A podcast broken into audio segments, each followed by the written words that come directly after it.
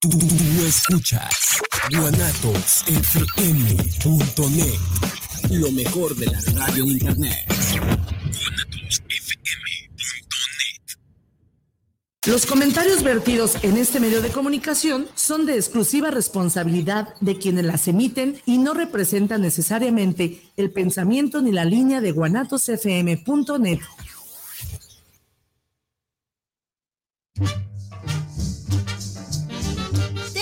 que te falta un tornillo y tú sientes que le falta un tornillo al mundo, bienvenido a tu programa El Tornillo Filosófico, donde lo que nos sobran son tornillos.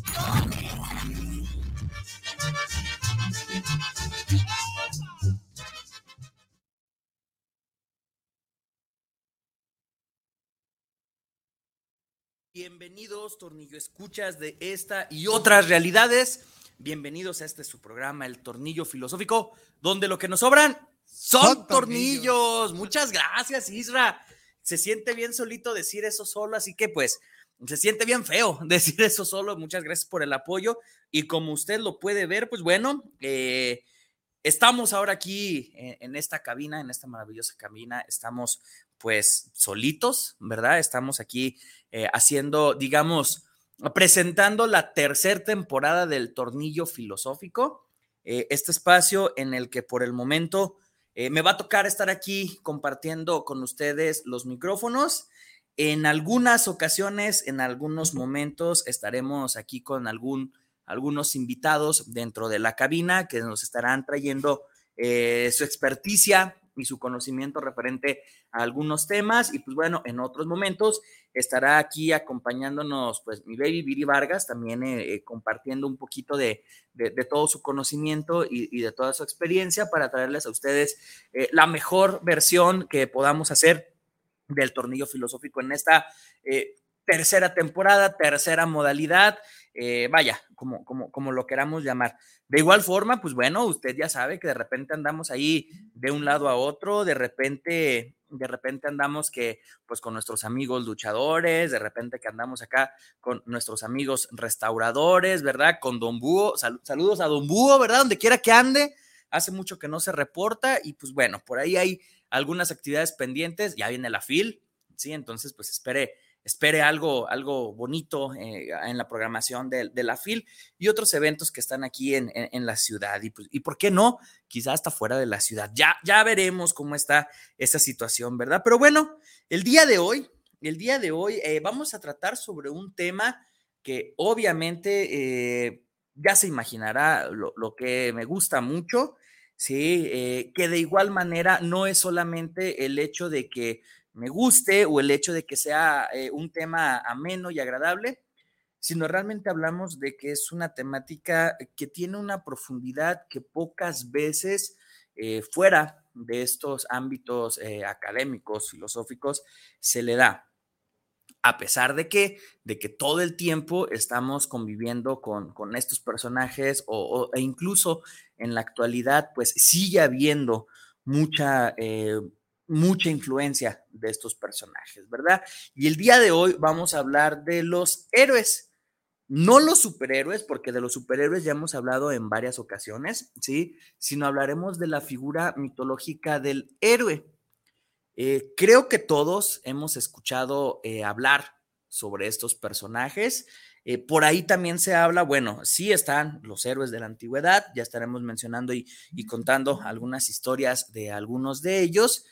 También se habla de los héroes de la vida real, ¿sí? Aquí es donde se hace alusión, por ejemplo, a, los cuerpos policíacos, a los cuerpos este, eh, de bomberos, etcétera, eh, cuerpos que están al servicio de la, de la comunidad.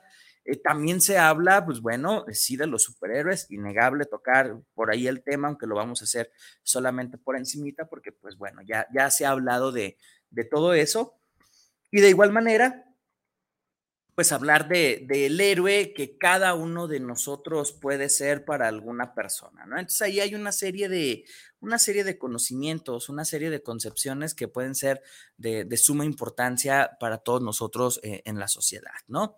Entonces, bueno, eh, los voy a invitar los voy a invitar a que estén mandando continuamente sus comentarios, sus mensajes para poder estar interactuando. Sí, vamos a tratar de responder a los mensajes, eh, digamos, a, a tiempo real o lo más próximo que se pueda para que podamos tener esta comunicación. Y pues bueno, si van surgiendo dudas referente a, esto que son los héroes, pues las vamos a ir a poder resolver de manera instantánea, ¿verdad? Pero bueno, sin más preámbulo, vamos iniciando con, con esto que son los héroes.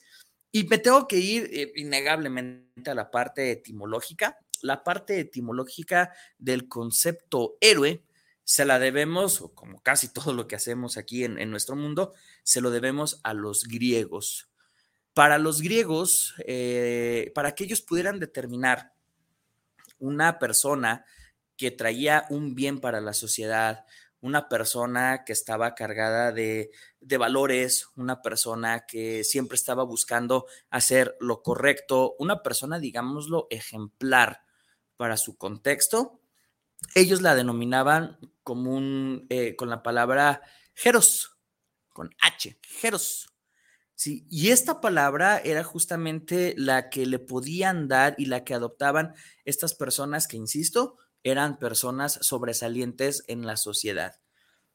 Esto es muy interesante porque si bien le hemos puesto eh, en, nuestro en nuestra lengua, en nuestro idioma, la palabra héroe a estas personas sobresalientes, eh, no solamente hablamos de héroes en la antigua Grecia, Hablar de héroes es remontarnos a las primeras civilizaciones y quizá más para allá, quizás más en el pasado.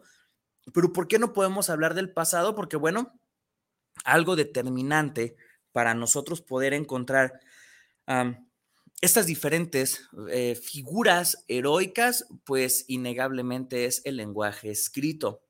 ¿Por qué? Porque a través del lenguaje escrito ha sido como nosotros como especie podemos eh, hacer que una historia sobreviva, que una historia pase de generación en generación y que haya una, una evidencia material de que en su momento y en su lugar se hablaba sobre ciertos personajes, sobre ciertas hazañas, ¿no? Entonces, vamos a nosotros que tener que remontarnos a los principios del lenguaje escrito para poder tener la, imagen de lo que es el primer héroe en la humanidad. Insisto, esto no significa que antes a la aparición de este personaje no existiesen, porque a lo mejor ya se contaban, ya se narraban a través del lenguaje oral, de este estarse compartiendo eh, generación a generación, de los padres a los hijos, eh, los sabios, los dirigentes, los chamanes, estar narrando las, eh, los, diferentes fundaciones y las diferentes aventuras que sucedían en los contextos particulares de, estas personas, pues bueno, este, es muy posible que sí existieran ya desde la prehistoria, existieran estas figuras de los héroes. Eh, y a lo mejor es un argumento un tanto, eh, quizá me estoy aventurando mucho a, a, a, decirlo de esa manera, pero pues bueno, sí, sí estamos hablando de que podemos hablar de que ya existe una serie de lineamientos a lo largo de la historia de la humanidad que nos llevan a hablar sobre estos personajes, ¿verdad? Entonces, bueno, hablar del primer héroe es hablar de uno de los de los eh, de las civilizaciones más antiguas que son los sumerios.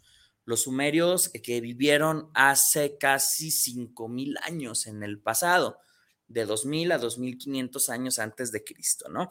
Y gracias a los sumerios hemos podido encontrar un vestigio arqueológico que es fundamental, un vestigio arqueológico que ha cambiado eh, el rumbo de la humanidad, este vestigio arqueológico que pues bueno, eh, ha tenido a bien influenciar a, muchos, a, muchos de los, de los investigadores para meterse cada vez más a profundidad para descubrir los verdaderos orígenes de la humanidad y poder descubrir también eh, las diferentes visiones eh, que, el ser humano ha podido tener sobre el mundo y es las 12 tablas de Gilgamesh. Cuando nosotros hablamos de las 12 tablas de Gilgamesh, vamos a hacer referencia a que tal cual hacía la, a la Indiana Jones, los arqueólogos, ya saben, los trabajos tan fascinantes que se hacen eh, de estar investigando, eh, excavando la tierra y sacando pues todos estos, todos estos elementos que se encuentran ahí ocultos del, pasado. Eh, en una excavación hace ya mucho tiempo, se encuentran 12 tablas de arcilla que en su superficie tenían inscripciones al ser estudiadas, bueno, al primero ser rescatadas, preservadas y después estudiadas, estas arcillas se van a dar cuenta de que en su totalidad y en, unión están contando una historia. Y podrán decirte, bueno, pues estamos hablando de que las historias se cuentan desde la antigüedad, desde la prehistoria. Sí, claro, pero esta historia estaba escrita. Eh, se había hecho un lenguaje escrito para que la historia estuviera ahí eh, eh, manifiesta, ¿no? Para que estuviera evidenciada. Vaya, el, que haya un lenguaje escrito nos va a ayudar a que, a que las cosas no se queden en el olvido, ¿no? A que se puedan mantener durante muchísimo más tiempo que lo que las palabras pueden, pueden durar. Ay, Dios mío. Entonces, los arqueólogos se van a dar cuenta de, de este descubrimiento de estas dos tabletas de arcilla que nos cuentan la llamada epopeya de Gilgamesh, ¿sí? Pero antes de hablar de Gilgamesh, eh, quiero que hablemos de un concepto que nos va a ayudar a entender el por qué cuando hablemos de este personaje, inmediatamente nos van a venir a la cabeza otros personajes, tanto de la mitología como de la cultura pop en la actualidad y, ¿por qué no? Eh, quizá algunas personas eh, que estén en nuestro entorno, ¿no? El concepto que les menciono es un concepto que nos trae a un estudio profundo uno de los grandes estudiosos de la mente humana, que es Carl Gustav Jung, que nos habla sobre los arquetipos. Eh, ya hemos mencionado en otras emisiones este rollo de los arquetipos, pero pues bueno, vamos a darle ahora como una, una profundidad. Un arquetipo es una idea que se va pasando, digamos, de generación en generación, de cultura en cultura, de tiempo en tiempo, de lugar en lugar, de una manera, digamos, la inexplicable. ¿Qué quiere decir esto? Pues bueno, eh, le voy a hacer una pregunta. Eh, ¿Se ha dado cuenta que de repente hablamos sobre culturas y tiempos muy diferentes y están apareciendo cosas en las historias muy similares? Le pongo un ejemplo que quizá es uno de los más claros, los dragones. ¿No? Eh, los dragones han aparecido en diferentes mitologías, han aparecido en diferentes culturas, han aparecido en lugares remotos de la Tierra y también han aparecido en temporalidades completamente diferentes, ¿no? Pareciera ser que pues hay como una idea original dentro del ser humano, ya no hablando del ser humano como una cultura, sino desde nuestro, nuestro origen, ¿sí? Del ser humano, eh, donde le permite, digamos, expresar ideas que ya tenemos en lo que posteriormente se le va a llamar el subconsciente colectivo, ¿sí? Y no solamente hablamos de dragones, ¿no? Hablamos de una serie de, acontecimientos incluso, ¿sí? Tanto eh, un acontecimiento que se repite muchas veces en muchas mitologías es la idea de un diluvio universal, que lo podemos ver tanto en la cultura maya como en la cultura hebrea, con los sumerios, incluso es parte fundamental de, la historia de Gilgamesh y en otras tantas culturas. Hablamos también de la figura, pues obviamente lo que nos trae a tema hoy, el héroe y también el villano. Estas personas que hacen el bien porque tienen que hacer el bien y las personas que solamente eh, están, eh, vienen a hacer el mal, personas que vienen a, hacer ser eh, completamente destructivos y caóticos, ¿no? Y le podemos agregar una serie de ideas, la idea de los dioses, la idea de, de la creación. Todas las culturas del mundo tienen una idea de la creación, se le llama cosmogonía. Y esta idea de la creación pueden ser muy diferentes, pueden ser con elementos completamente eh, opuestos unos entre otros, pero siempre está la idea de que hay un origen a las cosas. Si se fija, estas diferentes visiones de lo que es eh, el origen de las cosas, el héroe, los villanos, son ideas que seguimos repitiendo incluso el día de hoy cuando ya no estamos, bueno, ya no estamos tan influenciados por explicaciones mitológicas. Sí, se supone que nosotros vivimos bajo el paradigma de la ciencia y que la ciencia es la que nos dice que es verdad y que no, ¿verdad? Pero bueno, de repente también la ciencia se suele, se suele mitificar hasta cierto punto, ¿no? Pero de igual manera, pues seguimos viviendo en un mundo en el que están apareciendo estos, estas ideas, ¿no? Pongo un ejemplo muy sencillo, muy simple, eh, sobre el origen del universo, eh, pues hasta el día de hoy se sigue hablando de muchas, muchas religiones contemporáneas y pues por ahí aparece el pastafarismo. Una vez mencionamos eh, el pastafarismo. ¿Qué nos dice el pastafarismo? Pues bueno, que el origen del universo es un plato gigante de espagueti y albóndigas, ¿no? Y que todo lo que esté en el universo eh, tiene su origen en este enorme platón de eh, espagueti y albóndigas, ¿verdad? Bueno, obviamente muchos de los que están, y esa, y esa mamá, que no, es posible que, digan eso. Bueno, eh, en su momento, cuando se comenzaron a estudiar los diferentes orígenes del universo, pues de repente las diferentes culturas se les parecía gracioso y absurdo lo que las anteriores habían dicho, ¿no? Eh, un ejemplo de ello, que ya tendremos la oportunidad de, platicar quizá en algún programa, eh, propios materiales de la cultura pop, eh, como lo son Tolkien con El Señor de los Anillos, como lo es Pokémon, que también tiene una cosmogonía, como lo es Dragon Ball, que también Dragon Ball Super ha venido como a traer estas diferentes visiones del universo, de un multiverso como tal. Y si se fijan, siguen pasando años, siguen pasando siglos, milenios, el avance de la tecnología y todo ello, y seguimos teniendo en la mente la idea de la explicación o de la creación de un universo, ¿sí? Y lo podemos ver en productos de culturas completamente diferentes, ¿no? De igual manera, pues bueno, hay relación en todas de ellas, sí, porque pareciera ser que los dioses tienen una predilección por el ser humano y que los dioses van a tomar eh, las mejores decisiones, los mejores elementos y, lo mejor de sí mismos para crear la humanidad. Y eso se repite a lo largo de todos los orígenes y todas las cosmogonías, ¿verdad? Pero de igual forma, como les mencionaba, el día de hoy vamos a hablar del arquetipo del héroe. Y ese arquetipo tiene una composición sumamente interesante que, insisto, se ha repetido por, por muchas culturas eh, y por muchos momentos en la historia de, la humanidad. Pero bueno, vamos a, dar paso a algunos saluditos por si hay algunas preguntas, ¿verdad? Nos dice Dorian, Dorian Navarro, uh, ya mencioné el nombre. De seguro ahorita van a estar con el hashtag que Dorian para los tornillos, no sé qué, ¿verdad? Después, Dorian Navarro ya se hizo presente. Nos dice, felicidades, magnífico tema, muy interesante. Saludos, Tornillo Mayor, eres lo máximo. Te queremos, madre y Dorian. Hombre, pues muchas gracias, muchas gracias. También eh, los quiero mucho. Aquí, aquí está ya, insisto, Dorian ya se hizo presente. Entonces, pues yo creo que van a empezar con los hashtags, ¿verdad, Isra? Yo creo que ya, yo creo que ya no han de tardar para, para enviarnos algunos hashtags. Pero bueno, aquí tenemos Isabel Godoy. Saludos para el programa del Tornillo Mayor.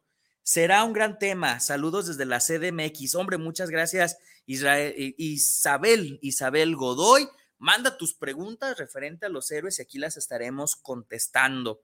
Gerardo Oviedo, saludos al maestro Bruno. Héroes de la mitología griega, ¿podría ser Leda? Mira, ahorita vamos a hablar de los diferentes héroes de la mitología, de la mitología griega.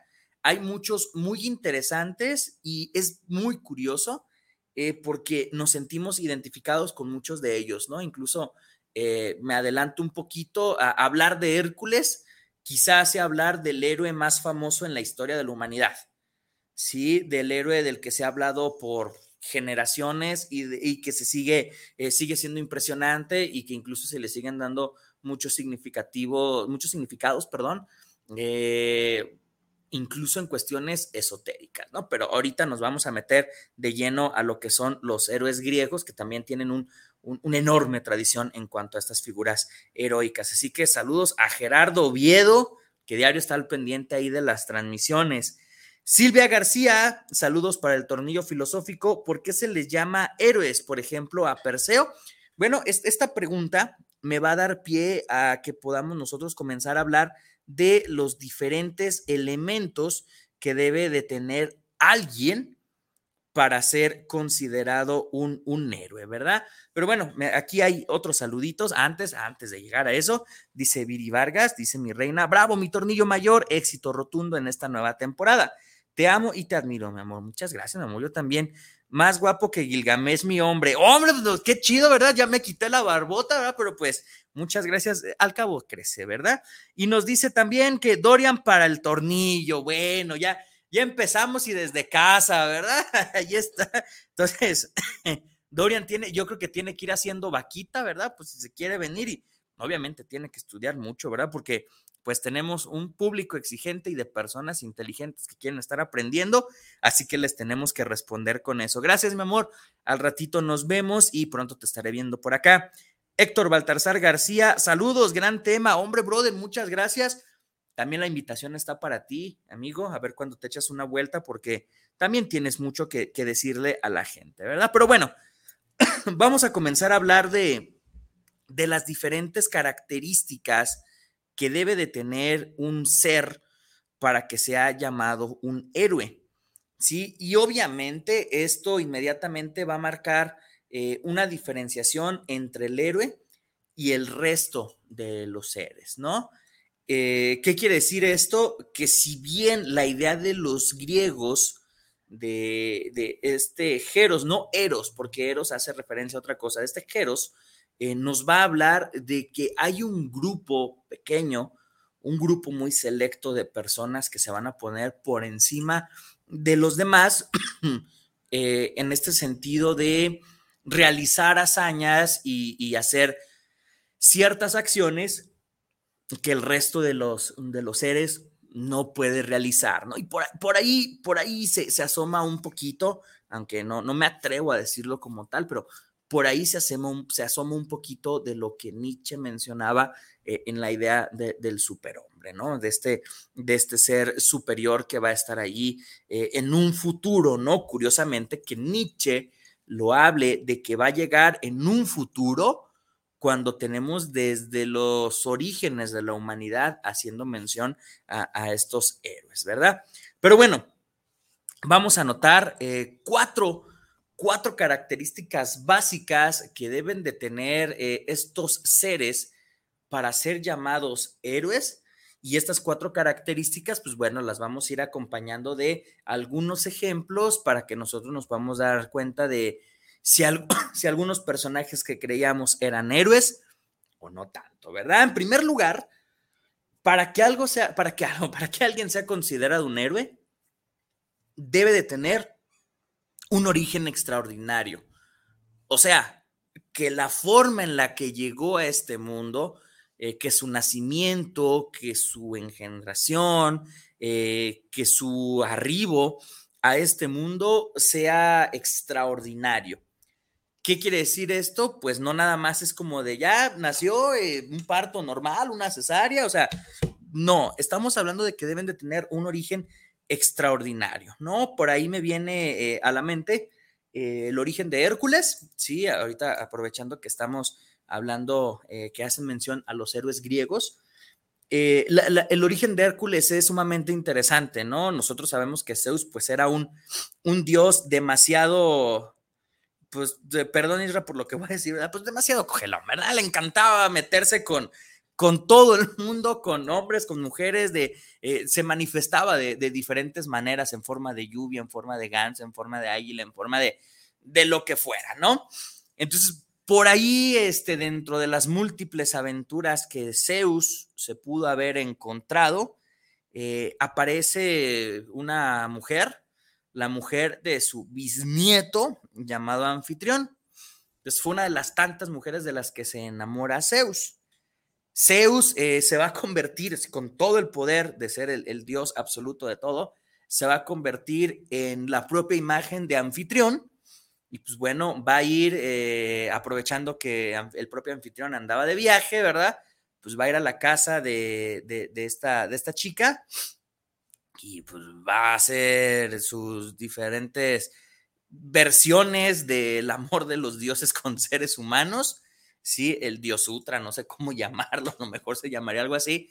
Y pues bueno, eh, va, va, a quedar embarazada eh, si mal no recuerdo, se llama Alcmena, va a quedar embarazada del propio Zeus. Sin embargo, cuando están en este fin de semana, en esta noche copas, una noche de copas, una noche loca, va llegando el verdadero anfitrión. Entonces, pues Zeus se va y anfitrión se queda así como de, bueno, pues vengo de un viaje y pues necesito pues descargar un poquito del estrés del viaje, ¿verdad? Y pues Almena se queda así como de, pues, pues bueno, pues, pues dale, ¿no? Entonces también queda embarazada Almena de anfitrión y va a generar eh, en su vientre eh, dos eh, gemelos, dos gemelos, va a generar gemelos, sí, va a tener gemelos en su vientre, uno de origen humano, que se llama Ificles, y uno de origen divino, que se llama Hércules. Y aquí tengo que hacer un enorme, enorme paréntesis para desmentir uno de los grandes, de las grandes confusiones de la historia de la humanidad. El personaje griego no es Hércules. El personaje griego es Heracles. Hércules es el nombre que los romanos le dan a Heracles. Así como a Zeus le van a llamar Júpiter, a, Hades le van a llamar Plutón. Pues bueno, eh, recuerden que los romanos van a ser como, eh, van a observar la mitología, las costumbres, las tradiciones de los griegos y las van a adoptar y adecuar a su manera, ¿no? Entonces, del mito, uno de los mitos de las historias más famosas de los griegos, pues evidentemente es la historia de, Heracles y, va a ser eh, el propio, bueno, va a ser la propia historia la que va a determinar que a este personaje se, va a ser reconocido por su nombre romano cuando el origen de su nombre es griego, ¿no? Entonces hablamos de Heracles o Hércules. Eh, por fines prácticos le vamos a llamar Hércules, ¿no? Para no meternos en, en líos, pero pues bueno, ahí tiene el dato de que hablamos originalmente de Heracles. Entonces, reitero, eh, el hermano de origen humano se llama Ificles, un niño, un bebé común y corriente, ¿sí? Y eh, el, hermano que trae pues esa, e, ese linaje divino, el hermano que trae pues ese, eh, esos dones de los dioses, pues es Heracles, Hércules, ¿no? Entonces, si se fijan, ahí hablamos de este origen complicado, ¿sí? Eh, obviamente, nosotros podemos hablar en la actualidad de que biológicamente una situación así es posible, sí, por supuesto que es posible, pero estamos hablando de hace 3.000 años en, la historia de la humanidad, ¿no? Donde no se tenía la menor idea de todas estas cuestiones, o por lo menos no en una evidencia, ¿no? Entonces, hablamos de que todos los héroes deben de tener un origen extraordinario, una forma eh, muy curiosa de venir a este, a este mundo, ¿no? Entonces, eh, de la actualidad, pues bueno, eh, un ejemplo de ello, fíjense que en la saga de Star Wars aparece un ejemplo de esto y no es Luke Skywalker, ¿sí? Porque hablar de Luke Skywalker es muchas veces el, hecho de, de decir la figura del héroe en Star Wars, no el que tiene este origen complicado es Anakin Skywalker, ¿sí? que posteriormente se va a convertir en Darth Vader, que realmente, eh, y también le va a sonar otro personaje, ¿eh? que realmente su madre, Shmi Skywalker, eh, queda embarazada por una entidad cósmica, por una entidad invisible, por una entidad que da estructura a todo el universo, que es la fuerza, eh, no hay un padre biológico, simplemente es la, propia manifestación de la fuerza la que va a hacer que, que Skywalker tenga a ese bebé en el vientre, ¿verdad? Entonces, vaya, eh, insisto, hay muchas coincidencias, vaya, no le voy a dar vueltas al asunto, ¿no? El propio, eh, que Jesús haya nacido por, por obra y del Espíritu Santo en el vientre de una mujer virgen, pues también tiene mucha relación con esto, aunque eh, vamos a notar algunas diferencias. ¿Por qué?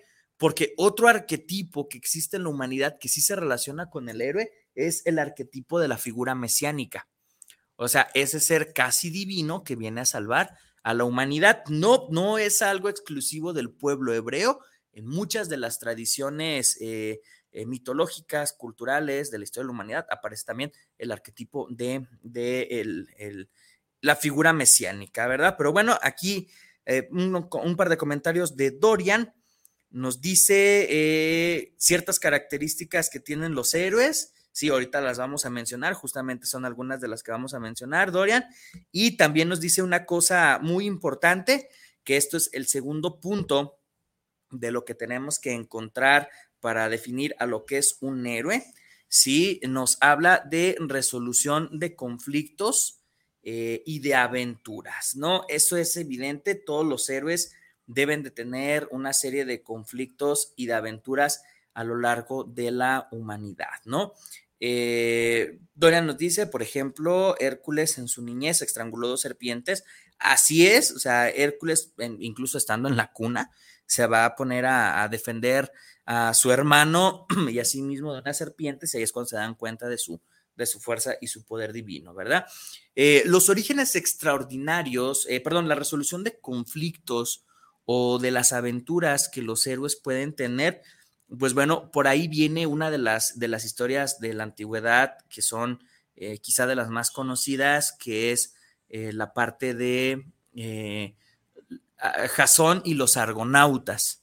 Sí, este grupo de héroes de la mitología griega que se reúnen, se juntan para qué? Pues para poder cumplir una serie de viajes, sí, para recuperar el vellocino de oro. ¿Qué es el vellocino de oro? Pues la piel de una, de un, de una cabra, sí, la piel de un, de un, de un borrego cimarrón, mejor dicho, eh, que es divina, sí, es una, es una piel divina eh, y es una piel hecha completamente de oro, ¿no? O sea, este cimarrón era hecho completamente de oro por los dioses. Entonces, eh, hay una serie de viajes, hay una serie de, de pruebas, de conflictos que se tienen que, que resolver y quizás los más, este, los más conocidos son los trabajos de Hércules.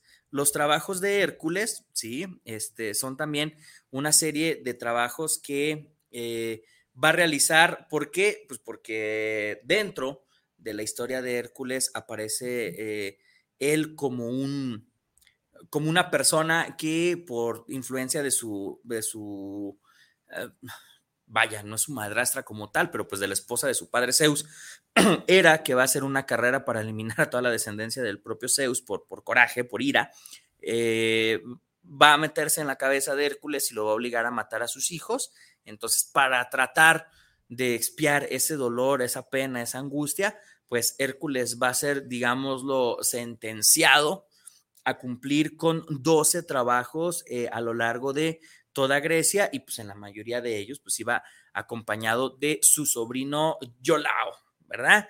El primer trabajo de Hércules fue matar al león de Nemea, un león que tenía una piel impenetrable, ¿sí? El cual eh, mató eh, asfixiándolo con sus brazos, ¿sí? La única manera en la que lo podían matar así, pero pues nadie nadie tenía la fuerza eh, suficiente para poderse enfrentar a, un león cuerpo a cuerpo y menos un león con esa característica.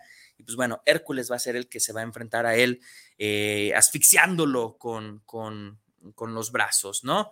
Posteriormente, con una de sus propias garras, las garras del león o las de Hércules, eh, lo va a abrir, le va a extraer la piel y Hércules se hará una armadura, por así decirlo, con la piel de ese animal, ¿no? La piel del león de Nemea. Eh, posteriormente se le va a encargar matar a la hidra de Lerna, la hidra de Lerna, eh, hija del titán Tifón, ¿sí? un, monstruo eh, que aterrorizaba a, los griegos en la antigüedad, según las mitologías, la cual le cortabas una cabeza y salían dos más en su lugar, ¿no? Entonces, no había forma de, matarla a espadazos, ¿sí? Como era bien la, tradición del mundo antiguo, el arma fundamental de la antigüedad, la espada, ¿no? Entonces, Hércules va a encontrar la manera, si mal no recuerdo, la tira en un barranco, en la versión de Disney de Hércules hay una batalla muy, muy interesante entre Hércules y la hidra de Lerna, ¿no? Que está ahí ejemplificada. Luego va a capturar vivo al jabalí de, Erimanto, sí, una bestia salvaje, una bestia eh, que se quería resguardar por una bestia, digamos, casi, casi divina, ¿no? Entonces, Hércules se va a dar la tarea de cazarlo, capturarlo y, entregar el, jabalí. También se va a dedicar a capturar a la sierva de Sirenea, una sierva también eh, mística, un, animal eh, sagrado, eh, que pues tiene una relación enorme con, con, la luna. Entonces, pues Hércules se va a dedicar también a, capturar este, a la sierva de Sirenea, va a expulsar unas aves gigantes de del Estínfalo, del lago Estínfalo, sí, si mal no recuerdo es un lago, una laguna Estínfalo, y pues bueno, eran aves de rapiña gigantes que no permitían que, florecieran eh, las poblaciones y eso, entonces Hércules las va a ahuyentar, las va a alejar de, esa, de ese lugar, va a domar al toro de Creta, sí, un toro salvaje, eh, los griegos tienen un, crush con los toros muy interesante que va a surgir con el paso del tiempo, ¿verdad? Limpiar los establos del rey Augías, establos que nunca habían sido eh, pues chaineaditos, limpiados, ¿verdad? Que tenían décadas y décadas de suciedad, que consideraban que era casi imposible limpiarlos. Entonces, Hércules se da cuenta de que pues haciéndolo manualmente, pues jamás iba a terminar. ¿Qué es lo que hace? Utiliza su enorme fuerza para eh, desviar el cauce de la corriente de un río y permite que el río pase por completo con toda su, fuerza y velocidad, que pase por eh, en medio de los establos y los va, los va a limpiar, ¿no? Robar a las yeguas de Diómedes, también se, va a llevar a, estos animales, robar el cinturón de Hipólita, ¿quién es Hipólita? La, la, la reina de las Amazonas, sí, este, un cinturón que les otorgaba, que le otorgaba a Hipólita eh, una fuerza superior, pues bueno, nadie se metía con las Amazonas, eran, digamos, como las mejores guerreras de la mitología griega, pero pues eh, Hércules, Heracles, se va a llevar, eh, robar el cinturón de Hipólita, sí, va a también robar el ganado de Gerión y va a robar las manzanas doradas del jardín de las Hespérides estas manzanas, las Hespérides, hijas del titán Cronos, el que tiene el mundo sosteniendo eh, en, su espalda, ¿no? Entonces, estos trabajos, sí, ah, y faltó el robarse al Cerbero, el perro de tres cabezas de Hades del inframundo, ¿no? Entonces, eh, estos tres, estos 12 trabajos van a estar ahí para representar que, pues, tenía que resolver cualquier conflicto y, y los héroes deben de tener aventuras, Sí, pero aquí hay algo interesante. Todas las aventuras y conflictos que un héroe tiene que brincar o tiene que salvar o tiene que, realizar son para un bien para alguien más, no necesariamente para sí mismo. Sí, eh, no necesariamente son para tener eh, fama y gloria, no necesariamente son para convertirse como en estos seres eh, admirados.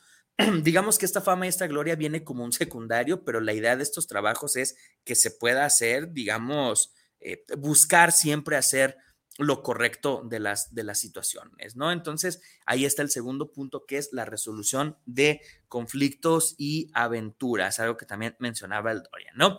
Un tercer punto que es importante es que todos los héroes se van a enfrentar con su contraparte, o sea, van a tener un, villano, un antagonista que es en gran parte lo opuesto a lo que este héroe representa. Vamos a poner eh, un, ejemplo, ¿no? Contemporáneo.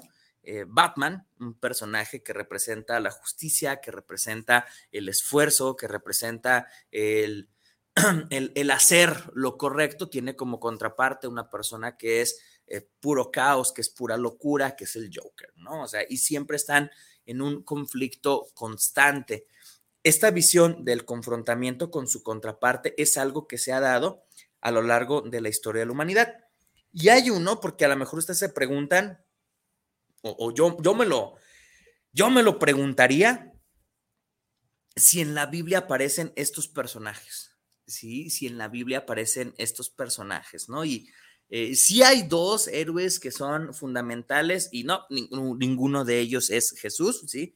A Jesús lo vamos a tener que contar en otro momento bajo otras circunstancias, pero sí hay dos personajes bíblicos que son considerados héroes. A ver si ahorita alguno de los tornillos escucha, nos puede decir cuáles son estos personajes que son considerados héroes, ¿no? Entonces, los villanos tienen su némesis, tienen su contraparte, tienen su villano que es el opuesto a ellos y también van a tener una muerte gloriosa. ¿Qué quiere decir esto? Que la muerte de los héroes a lo mejor no va a ser la más vistosa o no va a ser una muerte, eh, digamos, la más bonita, ¿sí? O la más, lo más tranquila de vivir, de morir de ancianos en, santa paz. Y eso no, eso no, no, es, no es el camino del héroe, sino los muertes van a tener, eh, los héroes, perdón, van a tener una muerte gloriosa y muchas veces trágica, ¿no? Por ahí viene a mi mente la, la muerte de Thor, Sí, Thor, que sí, es un dios, pero pues es como un dios héroe, es un híbrido muy interesante también en la mitología nórdica. Entonces, se supone que el destino de Thor es enfrentar en el fin de los tiempos, o sea, en el Ragnarok, eh, enfrentar a la serpiente que está siempre resguardando el Yggdrasil, o sea, el árbol de los mundos, a la serpiente Jormungander, hija de Loki. ¿sí? No confundir eh, la mitología de Marvel con la mitología nórdica, ¿verdad? En la mitología nórdica, eh, Thor y Loki no tienen ningún parentesco, este, simplemente son compañeros de aventura. Loki es un dios casi igual de antiguo que el propio Odín. Entonces, bueno, por ahí ciertas acotaciones que, que, hay que hacer en cuanto a estas mitologías. Entonces, la idea de que Thor muera en esta batalla, en este conflicto contra la serpiente Jormungander, pues es justamente para qué?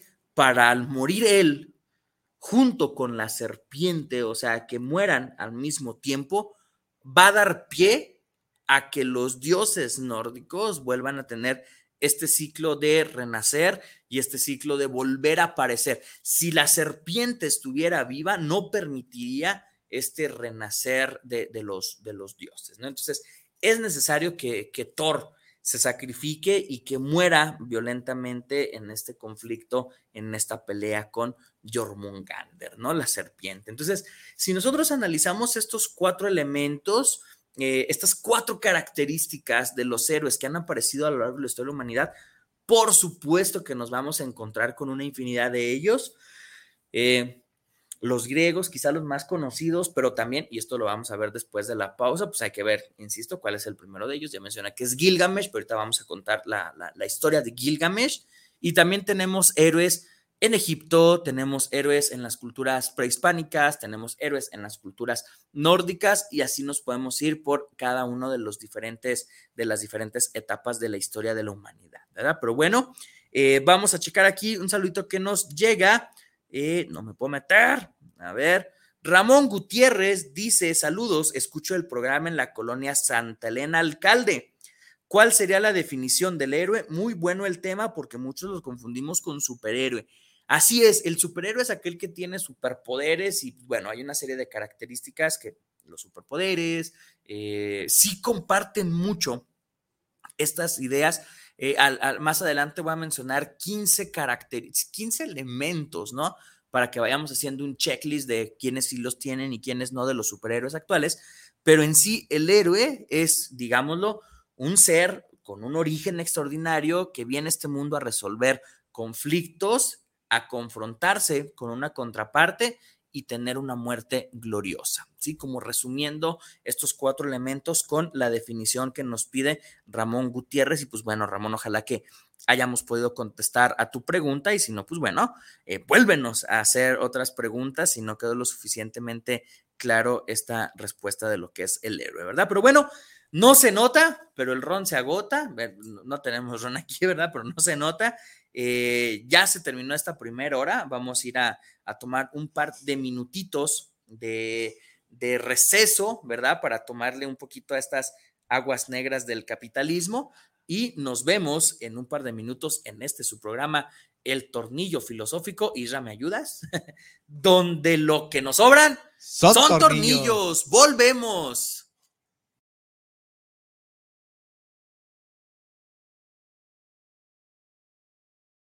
Pepe Gordon. Este domingo hablaremos de un fenómeno que es urgente visibilizar y denunciar. Conversaremos con Rubino Lasco sobre la campaña Corazón Azul que lucha contra la trata de personas en comunidades indígenas. Y escucharemos la música de las cafeteras, quienes con sus canciones nos hacen recorrer Oaxaca y probar ayudas quesillo y chile atole. Nos escuchamos este domingo a las 10 de la noche en la Hora Nacional. Crecer en el conocimiento, volar con la imaginación. Esta es una producción de RTC de la Secretaría de Gobernación. Dulcería, aquí es con Eric. Dulcería, abarrotes, desechables, cereales, artículos para fiestas y algo más. Estamos ubicados en Hidalgo número 737, Colonia Lindavista, en Tlaquepaque, Jalisco. Atendido por Eric Peña y familia. Servicio a domicilio a sus alrededores. Llámanos al 3339 554999. Dulcería, aquí es con Eric. Organización Musical Pausa, la mejor opción en música versátil para tu evento. Paquetes diseñados a tu necesidad y presupuesto. Que tu evento sea inolvidable. Souvenirs, iluminación, excelente ambiente y extenso repertorio musical. Organización musical Pausa. Contrataciones al 3332 70 57 47 y 3335 77 43 28.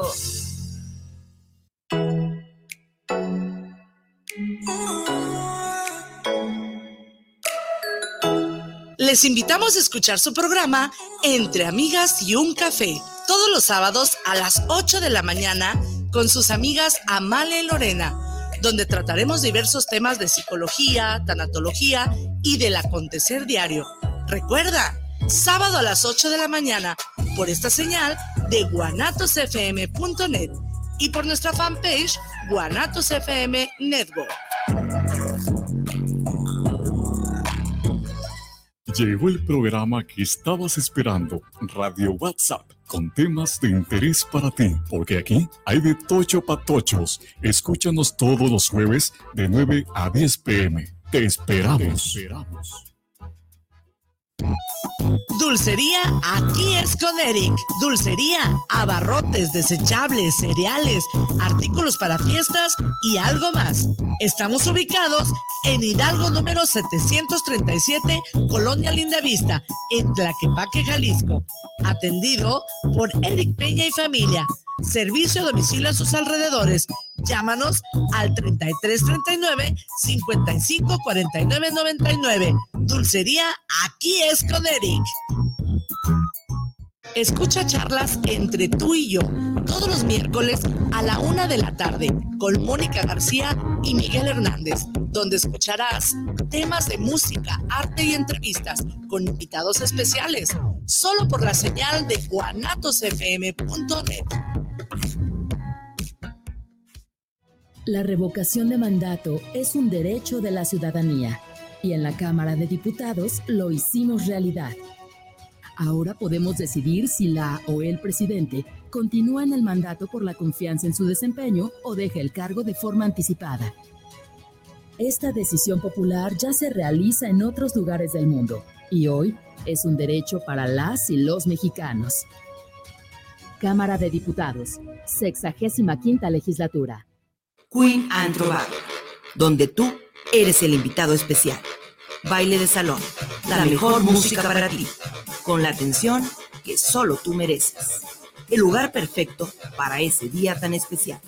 Visita nuestra página, Queen Androba, Hidalgo 838, el lugar donde tú eres el rey.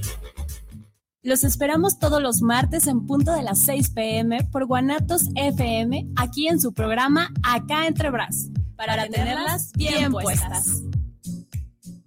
En la Universidad Enrique Díaz de León, nuestro compromiso es contigo. Formamos profesionistas con la preparación académica, valores y ética que la sociedad actual requiere. Dos bachilleratos, 15 licenciaturas y 13 posgrados. Entra a www.unedel.edu.mx o escríbenos al 3318 102301. Hazlo con pasión. Hazlo Unedel garantizar servicios gratuitos de salud en urgencias médicas donde está en peligro la vida. O asegurar la atención integral de la mujer en el embarazo, parto y puerperio. Prevenir muertes súbitas cardíacas. Y mantener la vigilancia epidemiológica del COVID. En el Senado se aprobaron por unanimidad reformas a la Ley General de Salud para que los mexicanos tengan mejores servicios públicos y gratuitos. Senado de la República. Sexagésima quinta legislatura. ¿Es usted un gran catador de buen tequila? No busques más. Tequilas y Galería El Búho. Bebidas finas y espirituosas de excelencia tequilera. Nos encontramos en calle Juárez 164B, en San Pedro Tlaquepaque, 3336-590863. Con su amigo y servidor, Emilio Ferreira. Tequilas y Galería El Búho. Si su paladar es de buen gusto, lo invitamos a que conozca los verdaderos y como deben ser, los originales hot dogs. Nos encuentran en el cruce de la calle Miguel Hidalgo y General Pisqueira, a unos pasos de la terminal Tufesa, en la Gran Abojúa, Sonora. 64 años nos recomiendan. La reforma judicial es para ti. Juzgadores mejor preparados, sensibles a los problemas de las personas, tolerancia cero a la corrupción y al nepotismo, defensores públicos verdaderos abogados del pueblo, justicia digital más ágil. La reforma judicial más importante en los últimos 25 años está en marcha. Conoce más en www.reformajudicial.gov.mx. Consejo de la Judicatura Federal, el poder de la justicia. Te invitamos todos los sábados en punto de las 8 de la noche en tu programa Movimiento de Dementes, donde tendremos a grandes invitados donde juntos aprenderemos en la señal de Guanatos FM. Próximamente podrás escuchar nuestra señal por Facebook las 24 horas. Guanatos FM innovando para nuestros clientes y las escuchas. Ya lo sabes, a través de www.guanatosfm.net. Líder mundial. Escucha todos los sábados el mejor programa de béisbol a través de guanatosfm.net. Más de béisbol, conducido por el ingeniero McCormick, Cristian Lamburen e Israel Trejo y la experiencia en grandes ligas de Don Alfred Maximin. Además de nuestros enlaces telefónicos a las diferentes plazas de la Liga Mexicana de Béisbol y la Liga Mexicana del Pacífico. Recuerda, sábados de lunes tarde, más de béisbol. Programa patrocinado por Tequila Seguro, Juárez 164B, en Tlaquepaque, Jalisco. Teléfono 3659-0863. Tequila Seguro. Tocando lo Divino, todos los miércoles de 9 a 10 de la noche en Guanatos FM, la radio local del mundo.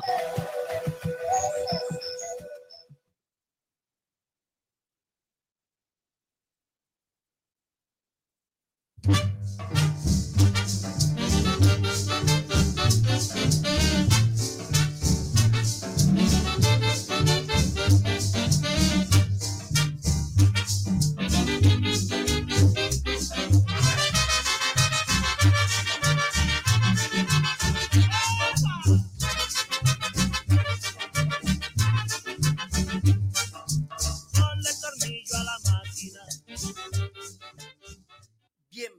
A esta segunda hora de su programa El Tornillo Filosófico, donde lo que nos sobran son, Son tornillos. tornillos. así es. Entonces, queremos agradecerle a la mejor radio por internet, que es Guanatos FM, por brindarnos este espacio, por seguir aquí en, en la investigación y por aguantar las cosas que uno pueda decir, que de repente hasta con derechos de autor se mete una, sabrá Dios qué habrá pasado, pero aquí seguimos al pie de- del cañón con su programa El Tornillo Filosófico. Pues bueno, eh, les comentamos, estamos hablando de la, de la figura del héroe, del héroe en, en la antigüedad, del héroe en el mundo contemporáneo.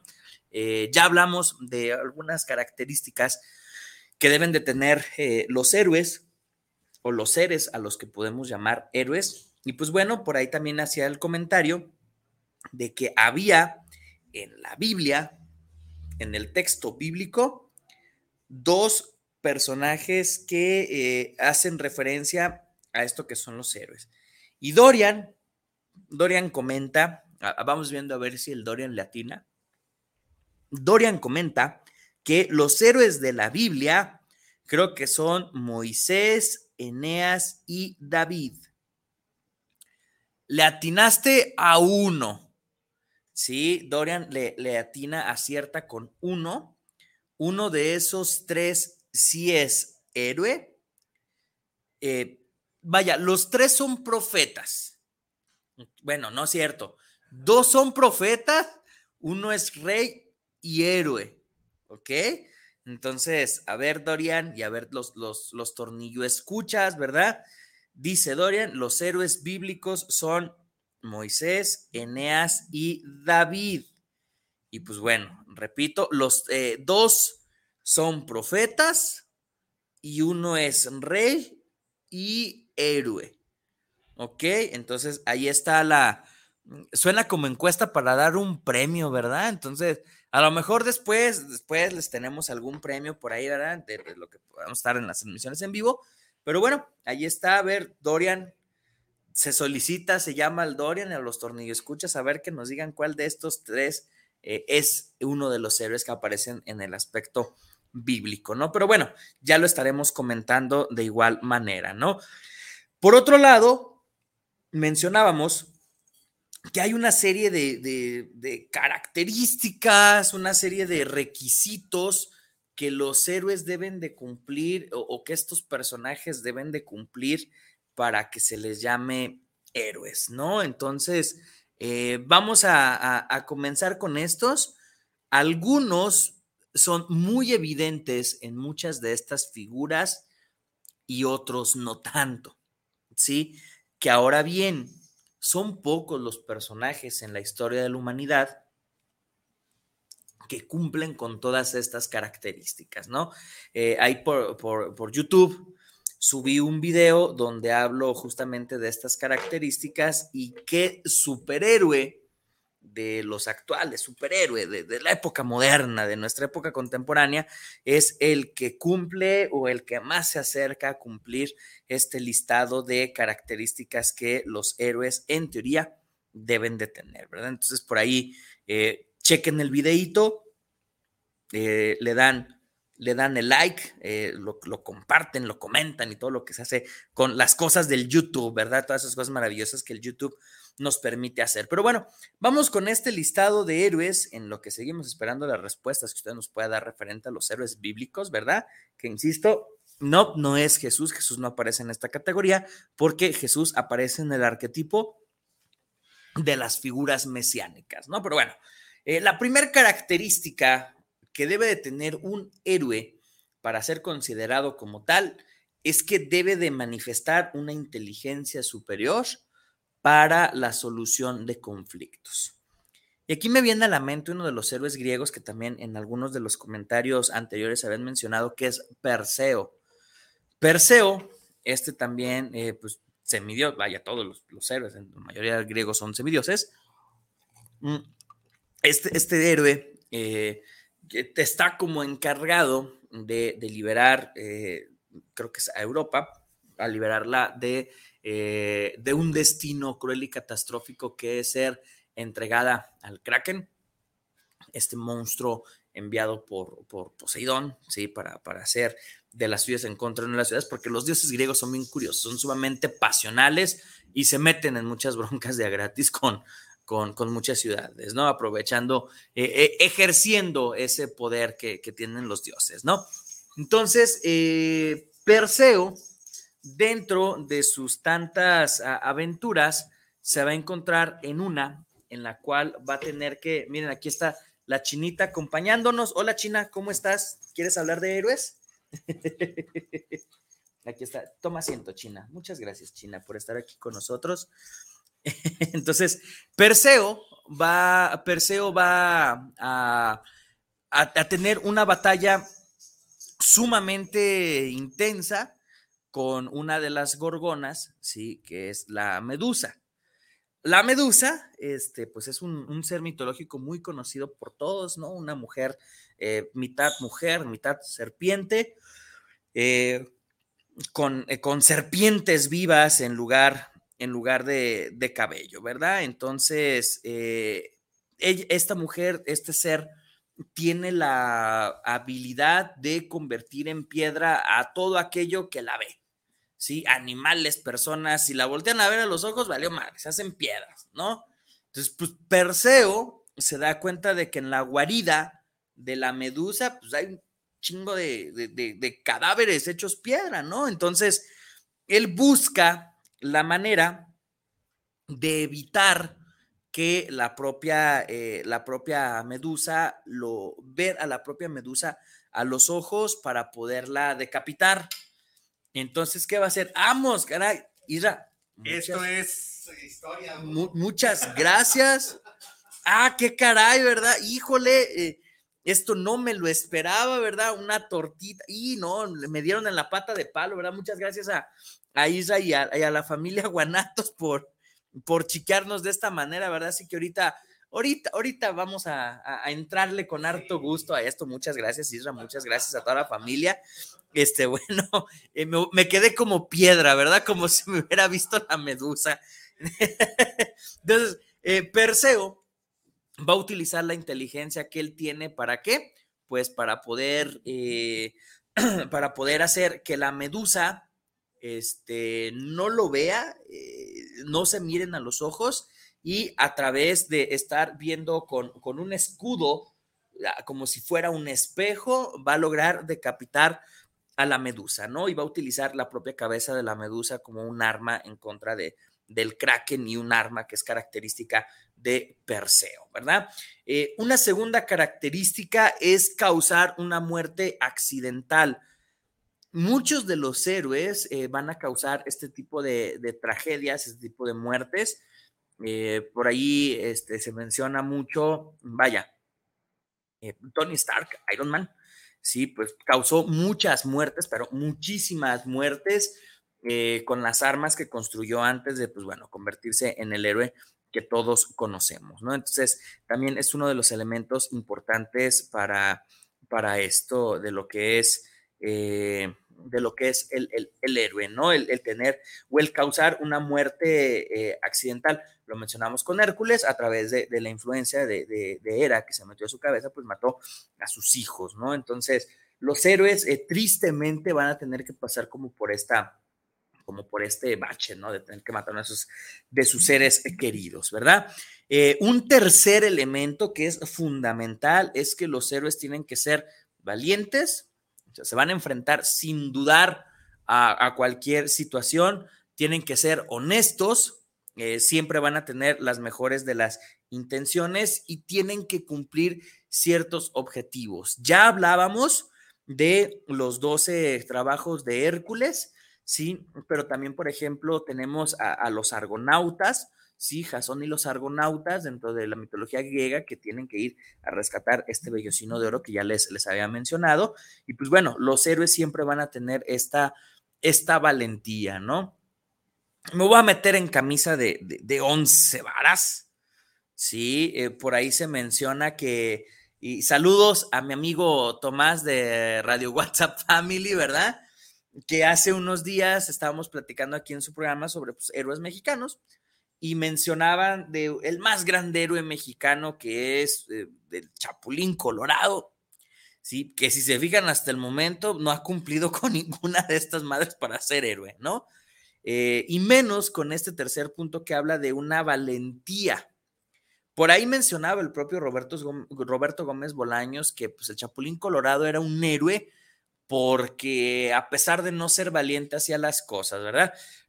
Esto nos lleva a definir al Chapulín Colorado como una parodia de lo que es el héroe, porque el héroe como tal no tiene miedo, ¿sí? el héroe como tal eh, eh, no se va a poner en una situación con el viendo a ver qué pasa, ¿no? Tiene esta inteligencia, tiene esta planificación, tiene esta serie de, de elementos. Entonces, no, mi querido amigo Tomás, y a mi reina también que le encanta Chespirito, ¿verdad? Ahorita de seguro me va a mandar un hijo de la verdad.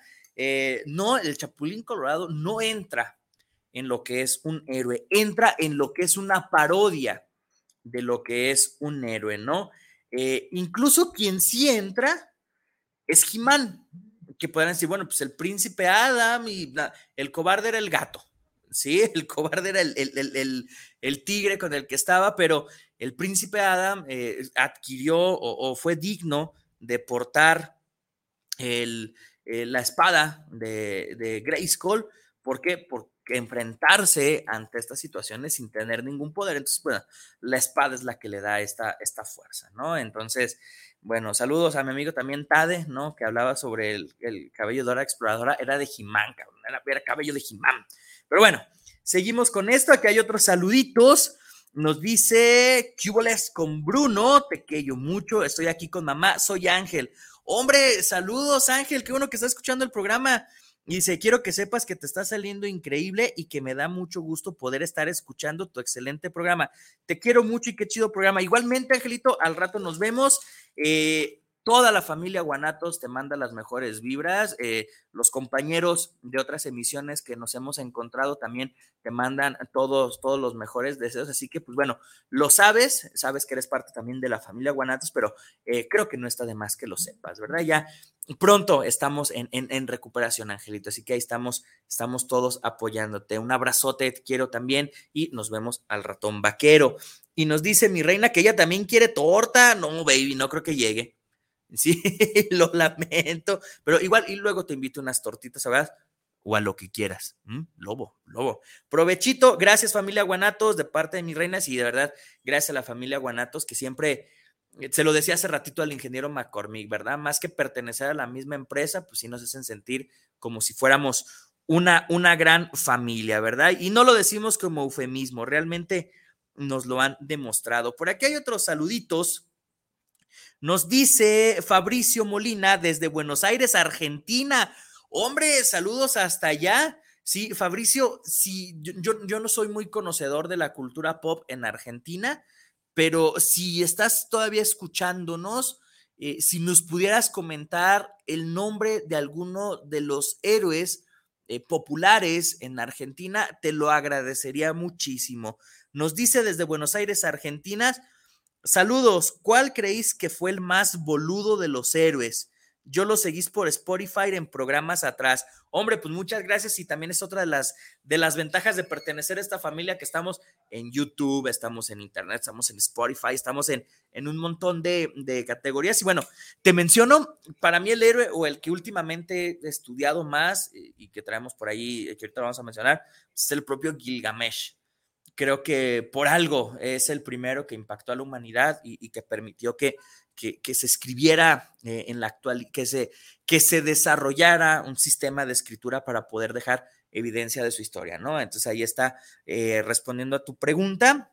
Pues yo creo que Gilgamesh es, bueno, este, el mejor, ¿verdad? Aunque bueno, si mal no recuerdo, pues eh, sí, pues, hablar de boludo. Bueno, ok, entonces, pues ahí está Fabricio Molina. Gracias por estarnos siguiendo desde hasta hasta allá, desde Argentina, ¿verdad?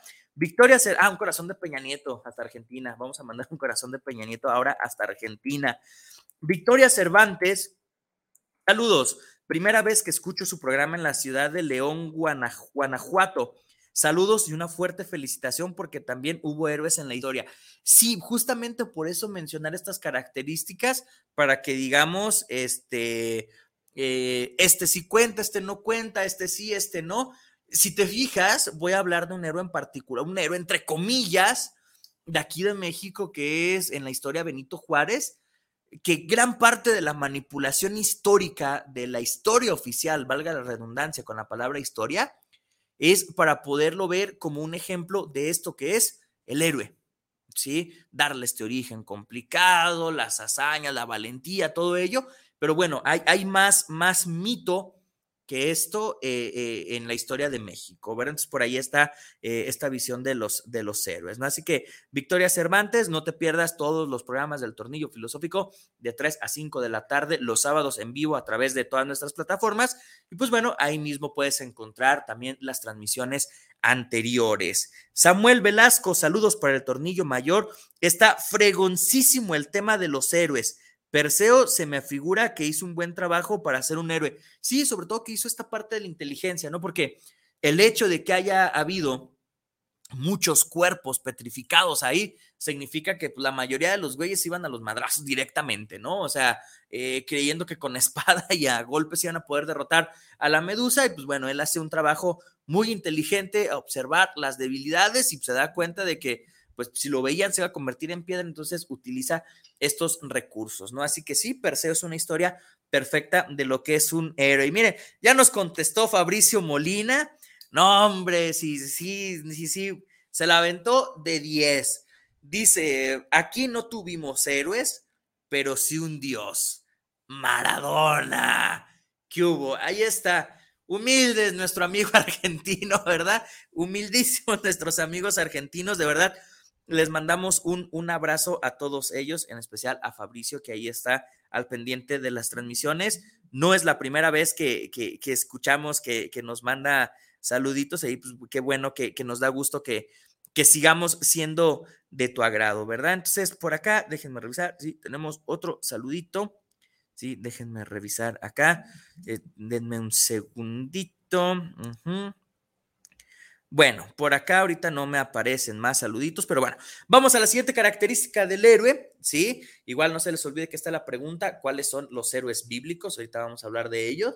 Eh, los héroes suelen experimentar algún tipo de exilio, ¿sí? Suelen ser corridos, suelen ser eh, vistos como eh, personas no gratas, como personas negativas dentro de algún contexto, ¿sí? Por ahí pues me viene a la mente eh, la parte de, Odiseo, sí, la parte de Odiseo en, la, Odisea como tal, en la cual pues sí se va a la guerra, de, se va de su pueblo natal que es Ítaca, se va a la guerra de Troya, pero pasa tanto tiempo en la guerra de Troya que al parecer es exiliado, o sea, eh, ya había otro rey, la, esposa ya había hecho otra vida cuando él regresa y digamos que era como, em, pues como ya no va a regresar o si regresa, pues ya no va a tener su lugar. Entonces por ahí tiene como un tipo exilio, ¿no? Hago mención también a, Tony Stark cuando se da esta parte de la historia del reino oscuro, pues bueno, es exiliado y es convertido en, el hombre más buscado del mundo, ¿verdad? Pues por ahí va la visión de, de este punto de, los, de los exiliados. De igual manera, los héroes son morfológicamente diferentes. Y aquí voy a mencionar tal cual a, Gilgamesh, ya sé que ya lo mencioné mucho, ahorita les voy a contar la historia de Gilgamesh. Gilgamesh, una característica de él es que era un hombre, eh, los sumerios plantean de tres metros, por ahí hablan eh, de, dos metros, incluso en algunas otras de las versiones que se han encontrado con el paso del tiempo de Gilgamesh, se habla de que, pues, era un, de que los hititas, otra cultura antigua, mencionaba de que Gilgamesh medía hasta 11 metros de altura, ¿no? Entonces, pues bueno, hay, mucho, mucho, mucha, muchas visiones de la estatura de Gilgamesh y obviamente es parte de una morfología diferente, la fuerza de Hércules como tal, ¿no? Eh, este poder que tiene Hércules. Eh, y pues bueno, así nos podemos ir en recorrido por, por varios de ellos. Eh, de igual manera, algún ser superior llámese un rey, llámese un gobernante, incluso un, eh, vaya, incluso un dios, eh, van a poner a estos héroes a prueba. Me remonto a Hércules, como lo mencionamos, es la propia diosa Hera la que lo va a poner a prueba y pues bueno, así nos podemos ir por, por infinidad de, de seres que van a ser influenciados por los dioses para cumplir con ciertos trabajos, ¿no? Mencionaba este híbrido tan interesante que hay entre Thor, entre lo divino y lo heroico, ¿sí? Eh, es el propio Odín el que lo va a poner a prueba constantemente eh, para, eh, pues para, que, para ver si es un digno heredero.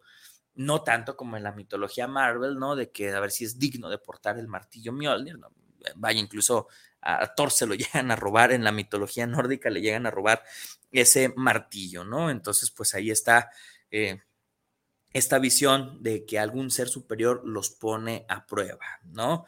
Eh, vaya, eh, los dos trabajos de Hércules quizás es lo que da en el clavo en esta, en esta situación, ¿no?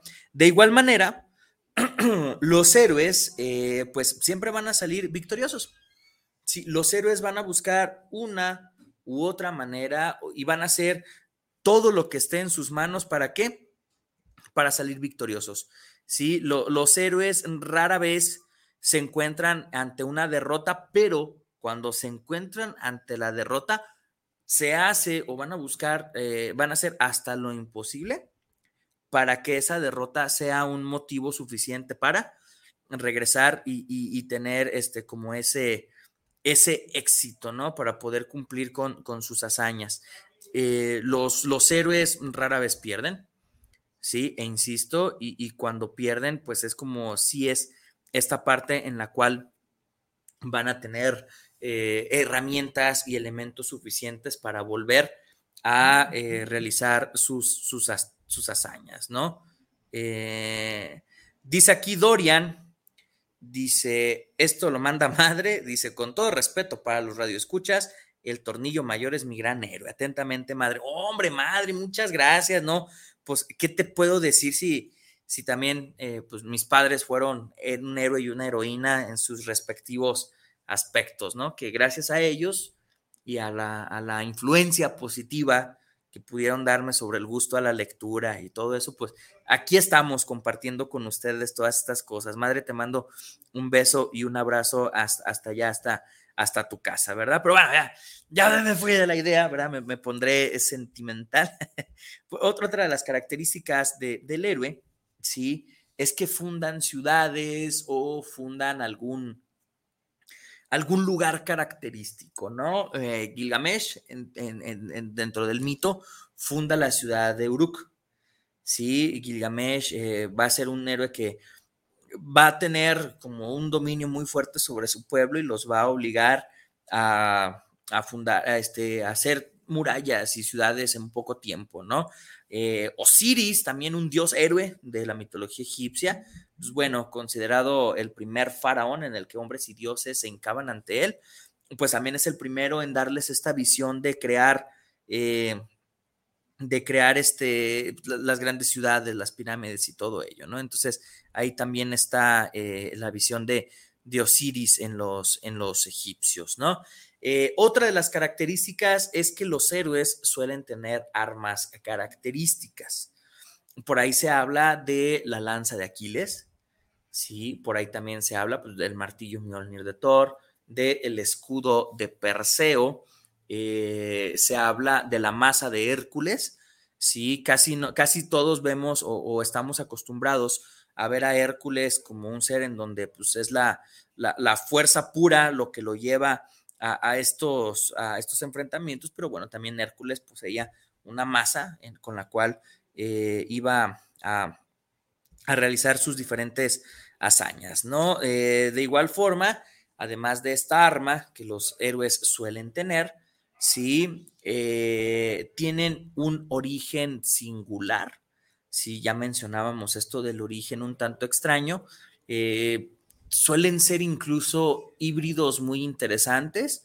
Sí, repito, está el ejemplo de Osiris, que es hijo de Jef, que es la tierra, la manifestación divina de la tierra, y de Nut, la manifestación divina de la noche, ¿sí? Y la mezcla de ellos, pues bueno, es, es el, propio Osiris, ¿no? El, dios, el, dios más venerado por los egipcios. De igual forma, eh, pues Hércules, lo mencionábamos, mitad dios, mitad humano, Gilgamesh, ahorita vamos con Gilgamesh, ¿sí? Gilgamesh es eh, tres cuartas partes Dios, porque su mamá era la diosa de las vacas, así tal cual, la, diosa de, las vacas, y su parte divina, pues tenía, su parte humana, perdón, esa tercera parte eh, humana, pues era una parte eh, con, linaje, ¿no? Una parte con, que le permitía convertirse en rey cuando él, creciera, ¿no? Entonces, eh, por ahí hablamos de estos orígenes eh, un tanto singulares, ¿no? Eh, y vaya, si nos vamos a los héroes en la actualidad, pues está la muerte de los papás de Bruce Wayne, que son los que dan origen a que surja la idea de hacer justicia en Batman. por ahí también estamos hablando de este origen de no de los superpoderes de Spider-Man, ¿no? sino ya ver a Spider-Man como un héroe, que es eh, el, hecho de que su tío muere por una negligencia que él comete, Entonces ahí estamos hablando de este origen de, lo heroico, ¿sí? El origen de lo heroico. Pues bueno, así nos podemos ir. Para mi amigo Carlos, ¿verdad? Para mi amigo Carlos que nos está escuchando, que escuchará la retransmisión, pues bueno, aquí se aplica también pues un poquito eh, un poquito lo que es el héroe, el origen de Superman, ¿sí? Un origen convulso, un origen poco ordinario y, ¿por qué no? También allá aparece el propio origen de Son Goku, ¿sí? Que Son Goku está basado en Sun Wukong, uno de los grandes mitos, de los grandes héroes del mundo oriental de la antigüedad, ¿no? De el viaje al este, este mono que quería ser divino, si este mono, este, este simio que quería ser divino, que quería alcanzar la inmortalidad, y que hizo todo lo posible, eh, incluso para hacerle la vida de cuadritos a los dioses, este, bebiendo sus frutos sagrados que les daban inmortalidad, bebiendo, robándose las aguas sagradas que también les daban inmortalidad y superfuerza. Entonces, pues este simio con la intención de encontrar eh, la eternidad, pues bueno, va, a ser un montón de desmadres en, en el mundo de los dioses hasta que el propio Buda se manifiesta ante él y lo pone a prueba y logra hacerse dar cuenta de que Sun Wukong, Son Wukong no era como, eh, a pesar de tener ese poder, esa divinidad, pues no lo podía hacer todo. Entonces Buda lo va a castigar poniéndole una montaña encima y pues bueno, después lo rescatan y ahí comienza esta maravillosa narración heroica que es el viaje al este, ¿no? De, de Sun Goku, de la cual Akira Toriyama toma influencia para crear a Dragon Ball, a Son Goku en particular, ¿no? Por eso Goku tiene en un principio, eh, Akira Toriyama jamás pensó que iban a ser extraterrestres, guerreros y Saiyajin, no, simplemente tenía cola Son Goku, ¿por qué? Pues porque está influenciado en el Rey Mono, ¿sí? Del, viaje al, este, oeste, viajaba un pinche lado el mono, ¿no? Entonces de, ahí se, de ahí se toma la influencia de Akira Toriyama, ¿no? Eh, de igual forma, pues bueno, eh, hazañas en la niñez o en la juventud, también lo mencionaba Dorian, cuando Hércules, siendo bebé, pues va eh, a ahorcar a estas serpientes, ¿no? Dando, dando evidencia y dando muestra de su, de su, enorme, de su enorme poder. y pues bueno, ya que haciendo mención, también algo que nos menciona el Dorian, ¿sí? No lo borres, machín, no lo borres, si lo alcancé a leer, Dorian mencionaba que si Sansón puede ser un héroe bíblico, y sí, efectivamente, Sansón es un héroe bíblico, cumple con muchas de estas características, sí, y además el otro héroe es David.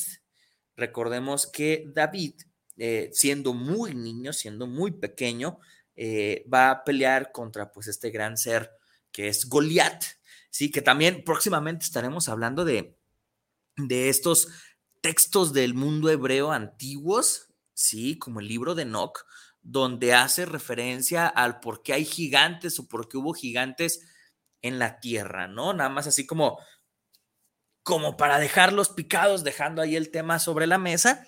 Pues bueno, en el libro de Enoch se menciona que eh, los dios, los ángeles guardianes que Dios manda a la tierra para cuidar a la humanidad, se enamoran de mujeres humanas y engendran con ellas eh, a estos seres que son considerados como gigantes. Por eso, tanto en el Génesis como en, los, en el Pentateuco como tal, aparecen gigantes, ¿no? Y pues bueno, eh, hay una explicación y luego nos metemos este rollo de la conspiración de las teorías antiguas de que los huesos de gigantes que se han encontrado y las puertas de las grandes ciudades, los jeroglíficos egipcios, bueno, esto nos permite dar tema a, muchas cosas, ¿verdad? Entonces, hay, créanme que cuando se meten en este rollo, no, no se aburren, ¿sí? Hay para investigar muchísimas cosas. Entonces, pues esa es la idea, ¿no? Que, que, se lleven de aquí, de esta transmisión, varias, varias cositas y que de repente ustedes las empiecen a buscar desde casa, ¿no?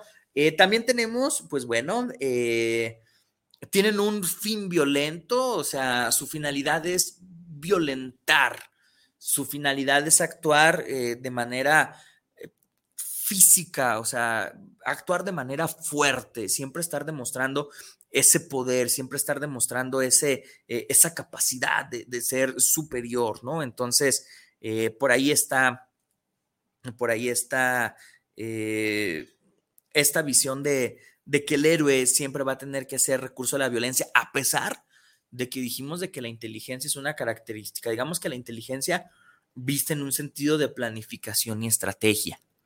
Sí, entonces, pero el héroe siempre va a ser, eh, va a actuar con un fin violento, va a actuar con una visión eh, de, hacer las cosas de manera fuerte, de manera violenta, ¿no? Eh, los seres van a tener un fin sobrenatural, ¿sí? Su, su destino o el destino que ellos pueden tener muchas veces va acompañado de cuestiones sobrenaturales, ¿no? Eh, por ahí está el ejemplo también pues, del propio Hércules, ¿no? El, eh, fue sobrenatural que haya, se haya manifestado de tal manera. Eh, el propio Merlín, ¿saben? Este, el rey Arturo, perdón, Merlín, qué, barbaridad estoy diciendo. El propio rey Arturo, ¿no? O sea, este fin sobrenatural de hacer las cosas y de poder empuñar la espada Excalibur y, todo ello, pues tiene una finalidad sobrenatural, ¿no? Eh, bueno, algo importante que pasa con los héroes es que su descendencia es desdichada. Eh, los héroes que logran engendrar o que logran procrear, eh, su progenie va a ser desdichada. El propio Hércules mató a sus hijos, ¿no? de los otros héroes que, que, que, se tienen como memoria, pues Odiseo o Ulises para los romanos, este, va a llegar a, su ciudad y pues ya su esposa ya está pues, pues, juntada con alguien más y a lo mejor no su descendencia, pero su perro Argos es el único que lo reconoce porque él llegó vestido a su ciudad como un, eh, como un anciano indigente, él llegó disfrazado de eso a su ciudad y pues bueno, por, por el horror, su perro Argos que lo estuvo esperando durante 20 años, eh, va a morir de felicidad, ¿no? Si crean que la historia de Hashi era triste, pues bueno, está la historia de, de Argos en la antigüedad, ¿no? Y bueno, eh, antes de contar los dos, los dos, el último, el último el evento, pues vamos aquí a, a, un saludo, ¿sí? Nos dice Sergio Torres, saludos, escucho el programa en Santa Tere, viendo que viendo que Gandhi fue un héroe o qué opina el conductor. Ah, ¿Qué es lo que pasa con estos personajes que en la actualidad llamamos héroes? Como tal, no cumplen con estas características del arquetipo, pero las llamamos héroes ¿por qué? porque van a buscar la manera de hacer siempre el bien. Una de las características fundamentales de los héroes es que siempre van a hacer lo correcto o lo que está dentro de la ley. ¿sí? Y estos personajes en la historia de la humanidad que, han estado ahí presentes para tratar de hacer lo correcto, para hacer que, que, eh, los derechos ahí se, lleven a cabo, eh, para poder hacer que, aquellas cosas que, que, son lo indicado para la mayoría de las personas suceda, pues por eso ahí se les va a llamar que son héroes, ¿sí? aunque la figura del héroe con ese arquetipo, como lo hemos mencionado, pues bueno, es muy complicado que, un humano, que un ser humano común y corriente pueda tener estas características, ¿no? Pero por eso a, Gandhi y a otros personajes, eh, tanto de la historia como todo se les considera héroes. ¿Por qué? Pues porque están buscando esta idea de hacer eh, el bien mayor, de buscar lo correcto y de siempre estar eh, viendo porque eh, los derechos se cumplan y todo ello, ¿no? Entonces, pues ahí está la respuesta a Sergio Torres. Y si nos aplicamos a esto, pues sí, sí son héroes porque realmente tienen un valor mucho más grande porque sí son reales, ¿no? Cuando hablamos de la mayoría de los héroes, hablamos de héroes creados o héroes ficticios, ¿no? Jorge Barrera, saludos de la colonia La Capacha para el tornillo mayor. Sí, me quedo con Nelson Mandela como héroe. Sí, justamente lo que mencionábamos, Jorge, eh, estos héroes, estos estas personas, estos seres humanos de carne y hueso que eh, incluso dejan muchas de las cosas de eh, su propia familia, muchas de las cosas que nos hacen eh, humanos, las van a dejar en sacrificio para qué? Para buscar el bien común, ¿verdad? Dice Dorian que le manda saludos a la chinita que ahí está y a la Guzgue también. Saludos a la chinita de la Guzgue, ¿verdad? Eh, ahí están de la capacha, doña, doña Dorian también apoyándote desde la capacha. Saludos a, mi San Pedro Tlaquepaque, saludos a, a mi pueblito querido, ¿verdad? Entonces, bueno, eh, la, última característica para que alguien pueda ser llamado un héroe es que indudablemente, indudablemente va a tener un antagonista. Sí, ya lo mencionábamos hace rato, siempre va a tener este conflicto con el antagonista, pero un héroe tiene que, eh, tiene que tener este ser creado exclusivamente para ir en contra de lo que él plantea o tener los, los opuestos teóricos, los, los opuestos eh, argumentales a lo que el héroe es. Y esto nos va a dar pie ahora sí a que podamos contar la historia de Gilgamesh, ¿sí? Eh, que es, eh, insisto, fue un hito en la historia de la humanidad el poder encontrar las tablas de Gilgamesh, la llamada epopeya de Gilgamesh. Eh, con Gilgamesh vamos a poder encontrar eh, todos estos, estas visiones, todas estas características, estos conceptos eh, manifiestos de una manera, además, literariamente fascinante, ¿no? La historia de Gilgamesh es fascinante, ¿no? Bueno, hay que recordar que mencionamos un diluvio universal. Cuando se da este diluvio universal, eh, que los dioses van a mandar a la tierra como un signo de castigo a la humanidad. ¿Por qué? Pues porque ya no les están rindiendo el culto eh, necesario eh, a, a, los dioses y además porque la humanidad, digamos, ya se estaba perdiendo mucho en la animalidad, algo que los dioses castigan porque se esforzaron para hacer que el hombre fuera diferente a los animales y muchas veces el ser humano sigue eh, comportándose de manera meramente instintiva. O sea, sigue siendo sumamente animal en, en, su desarrollo, ¿no? Entonces, los dioses tratan de castigar a la humanidad y mandan un diluvio universal, mandan esta idea del, del diluvio universal, ¿no? ¿Qué es lo que va a pasar aquí en, eh, cuando se termina todo este rollo del diluvio? Eh, pues obviamente quedan dos sobrevivientes, un anciano y su mujer, que hicieron una balsa, un barco gigante para salvaguardar a eh, ellos mismos y a otras especies.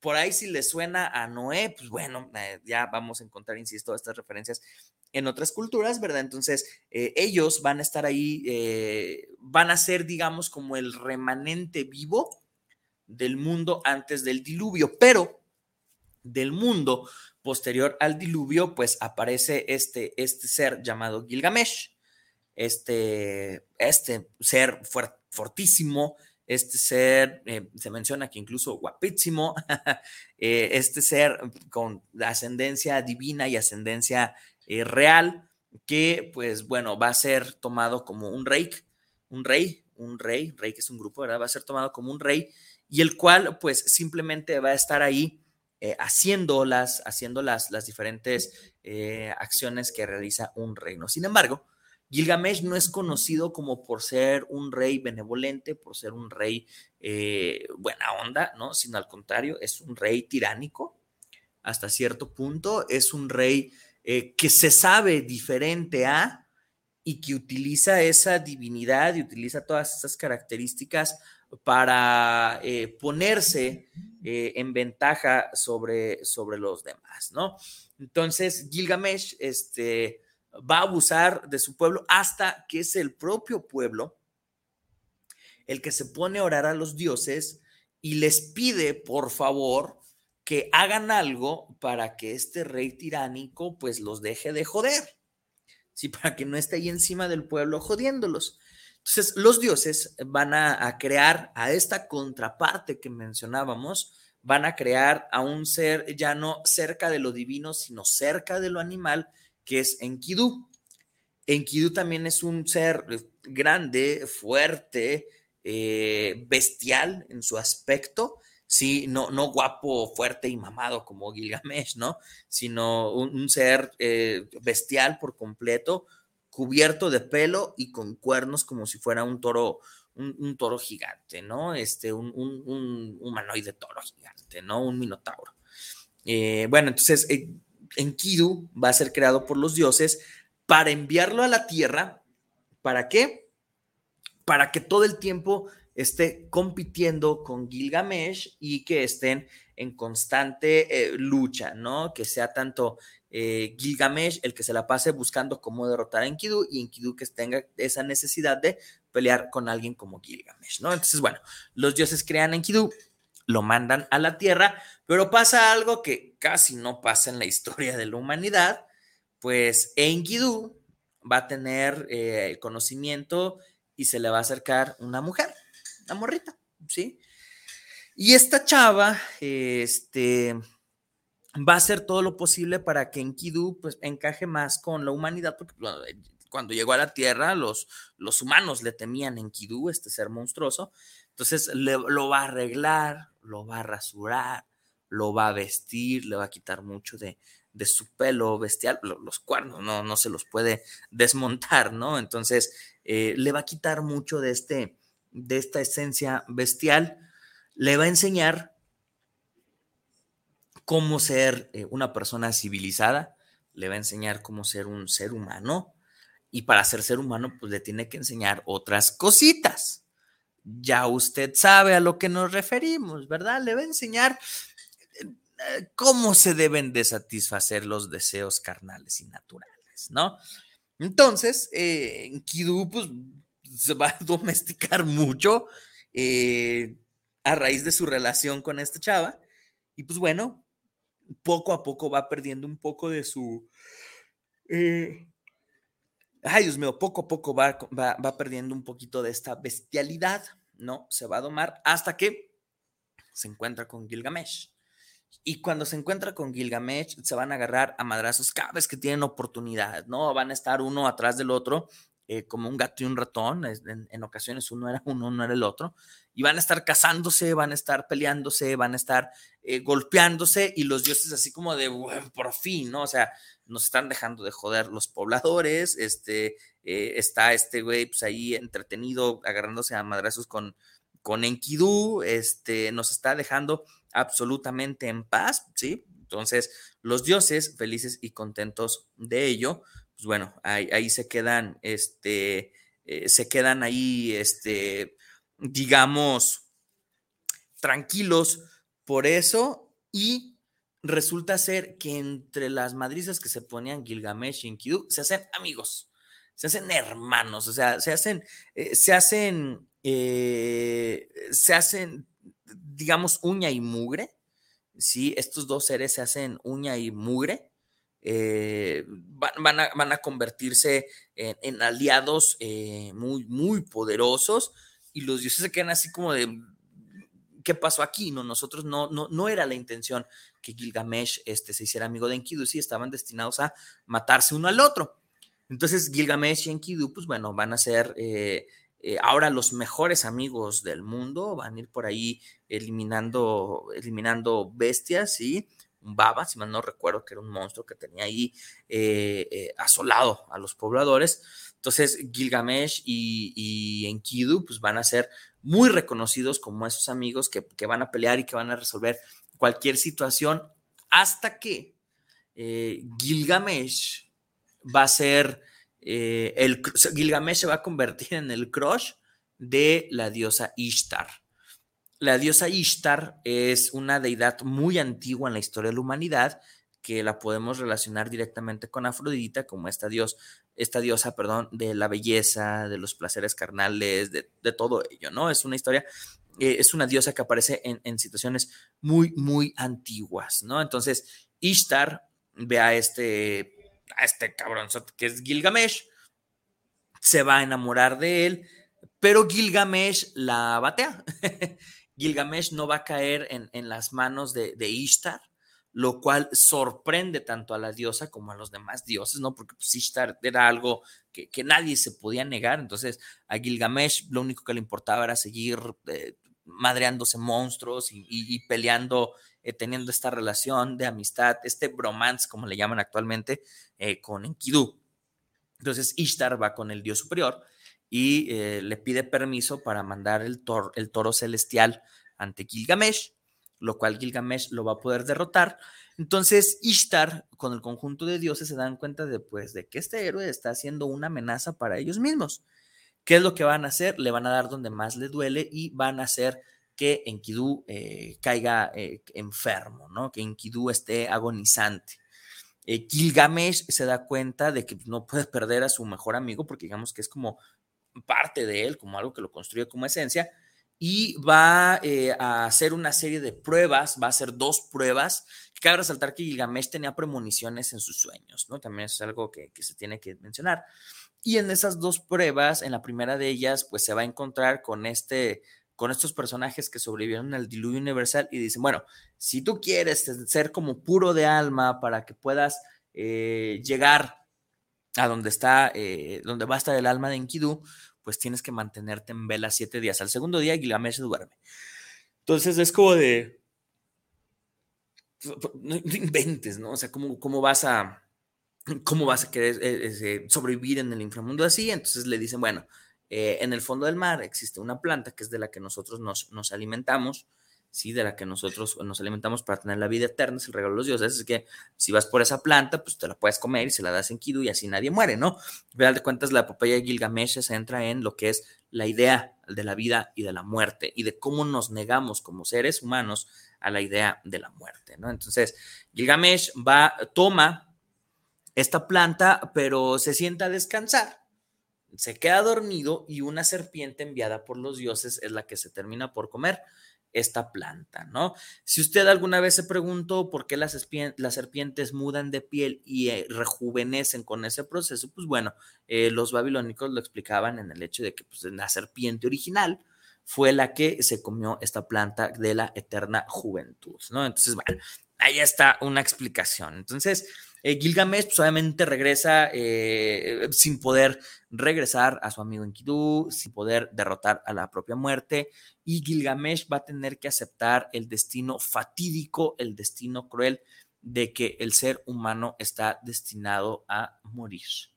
Sí, que los seres vivos están destinados a morir. Incluso él, que es eh, dos tercios Dios o dos tercios divinos, incluso su propio amigo Enkidu, que fue creado con las manos de los propios dioses, pues bueno, todos los que tienen vida están destinados a morir. Por eso es importante la epopeya de Gilgamesh, ¿saben? Porque nos deja este mensaje de que hagamos lo que hagamos, al final de cuentas, pues lo único seguro es que pues, nos va a llevar la tristeza. Sí, esa es la importancia de Gilgamesh, además de ser, evidentemente, pues el primer texto que eh, el, ser humano deja como manifiesto para las futuras eh, generaciones, ¿no? Esa intención de dejar ahí una, una narrativa de lo, que, de lo que sucede con eh, la idea del hombre en el mundo, ¿verdad? Pues bueno, eh, ahí está la parte de lo que es la, la, idea de, de, Gilgamesh, parte de lo que es la historia de Gilgamesh, de lo que se ha encontrado en diferentes apariciones y todo ello, ¿verdad? Pero eh, no es el único héroe que, hay por ahí. Hablamos, por ejemplo, de Siegfried, ¿sí? En, la mitología nórdica, tal cual Siegfried, un héroe que se tiene que, enfrentar al dragón Faudar para poder liberar a los nivelungos del yugo de este, de este dragón, ¿sí? Y dentro de toda, cuando logra eliminar al dragón Faudar, se va a bañar con su sangre, ¿sí? Pero cuando se baña con su sangre para hacerse inmune, pues una hoja de un árbol le queda en la espalda y pues ese pedacito de la hoja no se alcanza a cubrir, similar al talón de Aquiles cuando lo meten al agua y lo toman del talón y, no pueden tocar su cuerpo ahí en el talón las aguas divinas del Estigia. Y pues bueno, este eh, Siegfried también va a ser vulnerable por esa eh, figura de hoja que tiene en, en, la espalda, ¿no? Entonces, él dentro de todos los tesoros de los nivelungos solamente va a tomar un casco que lo hace invisible, ¿no? Y sí, pues mencionábamos a, a, Sansón, eh, este hebreo que va a pelear en contra de los filisteos, sí, el cual su fuerza viene a través de, un, de, su cabello, sí, por eso no se lo puede cortar, y eh, se va a enamorar, él siendo hebreo, de una filistea de Alcurnia, que es Dalila, Dalila pues no lo quería, Dalila simplemente va a pasar eh, información sobre él, ah, el cual le revela, la ama tanto que le revela hasta su vulnerabilidad, Dalila le corta el cabello, eh, los filisteos le sacan los ojos a Sansón y lo obligan a ser, eh, digamos, como una, una, bestia de carga, ¿no? Ya sin su fuerza y eso lo obligan simplemente a mover una rueca que no recuerdo si está produciendo algo, ¿no? Eh, ¿Qué es lo que pasa con esto? Pues bueno, este Sansón comienza a crecer el cabello, pero no regresa su fuerza, por lo cual le pide a Dios que le regrese su fuerza para poder eliminar a este grupo de los fariseos. Entonces, ¿qué es lo que hace Sansón? Le regresa a Dios la fuerza, tumba las columnas del templo de los fariseos y muere junto con los demás. Ahí está lo de la muerte gloriosa, ¿no? Y pues bueno, ya mencionamos un poquito sobre eh, Osiris, este dios héroe, que es el, digamos, el dios supremo eh, del panteón egipcio, que va a tener como su contraparte al dios Set, que es el caos, Osiris el orden, Set el caos, pues bueno, eh, Osiris va, a casarse, va a tener una vida eh, pues de, rey dios súper chingona, ¿no? Pero es atrapado por Osiris, lo mete en un cofre y lo manda al río Nilo a, navegar. Entonces, eh, su esposa de, Osiris, creo que es Isis, la diosa, no recuerdo, va a buscarlo, lo rescata, pero Set se enoja y va a despedazar el cuerpo de Osiris en 14 partes y las va a regar por 14 diferentes lugares de Egipto, ¿no? Entonces, cada uno de los lugares donde está una de las partes de Osiris, pues, de, sí, de Osiris va a ser considerada como sagrada y pues bueno, su esposa lo va a buscar, lo va a armar, lo va a vendar y de ahí es donde surge que Osiris es la primera momia, el primer momificado, ¿no? El primer ser que se le va a realizar esta momificación. Y pues bueno, a partir de ahí todos los faraones y todos los seres importantes del mundo egipcio pues van a hacer esta práctica de la momificación. Pero Osiris no regresa a la vida como el Osiris normal, sino va a regresar como el dios de los muertos, el dios del inframundo, el que viene ya ahora a juzgar a las almas que van al más allá. Y pues bueno, nos podemos encontrar con infinidad de historias. Hay también muchos héroes mexicanos, por ahí también les vamos a pasar el programa en el que invitó Tomás de Radio WhatsApp Family. Eh, y pues bueno, hablar de héroes es hablar de un mundo que, como bien lo mencionábamos al inicio, nosotros aún en, esta época seguimos hablando de héroes, seguimos creando estas historias y obviamente no nos podemos hacer... Eh, de, la vista gorda de que gran parte de nuestro desarrollo como humanidad proviene a través de este y otros arquetipos, ¿verdad? Pero bueno, esa es eh, la idea del héroe. Eh, ojalá que les queden muchas ganas de conocer a todas estas historias y pues bueno, ojalá nos pueda dejar en los comentarios eh, cuál, cuál es el héroe que usted considera que representa más todo esto que dijimos. Nos dice Dorian que si Martin Luther King puede ser considerado un héroe, ya que él defendió, si no me equivoco, el derecho de las personas afroamericanas, pues sí, como lo mencionábamos hace rato, ¿no? El, el héroe no, no solamente eh, lo podemos ver en la actualidad como estos superhéroes con estos superpoderes, sino también el héroe lo podemos ver como estas personas que eh, van a actuar eh, ante lo justo y van a buscar la manera de hacer las cosas bien en beneficio de los demás y muchas veces ellos van a tener pues este final trágico. No nos vayamos tan lejos. ¿Sí? Ahí está el propio caso Colosio, ¿verdad? Pero bueno, esa ya es eh, tema, e historia y narración para otra ocasión. Pero bueno, queridos tornillo escuchas de esta y otras realidades, gracias, gracias por acompañarnos en, en esta nueva versión del tornillo filosófico. Eh, díganos si le gusta esta visión, si, si, si, nos aguanta dos horas de bla, bla, bla al tornillo mayor, si le aguanta dos horas de bla, bla, bla al tornillo mayor. Y pues bueno, no me queda otra cosa más que agradecerle a nuestra casa, a nuestra familia, que es Guanatos FM. Ni chance de probar la torta tenía, pero ahorita no la vamos a fregar, les vamos a mandar fotito en las redes sociales. Y pues bueno, nos vemos la próxima semana con otro tema de interés en este su programa, El Tornillo Filosófico donde lo que nos sobra, Isra, son, tornillos. Hasta la próxima. Bye.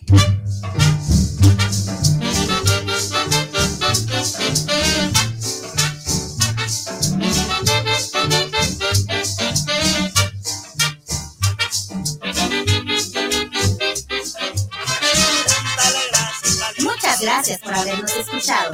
Si el tornillo fue de tu medida, esperemos que lo hayas disfrutado. Si no fue así, no te preocupes. La próxima semana tendremos más de tu programa, El Tornillo Filosófico, donde, lo que nos sobran son tornillos. Hasta la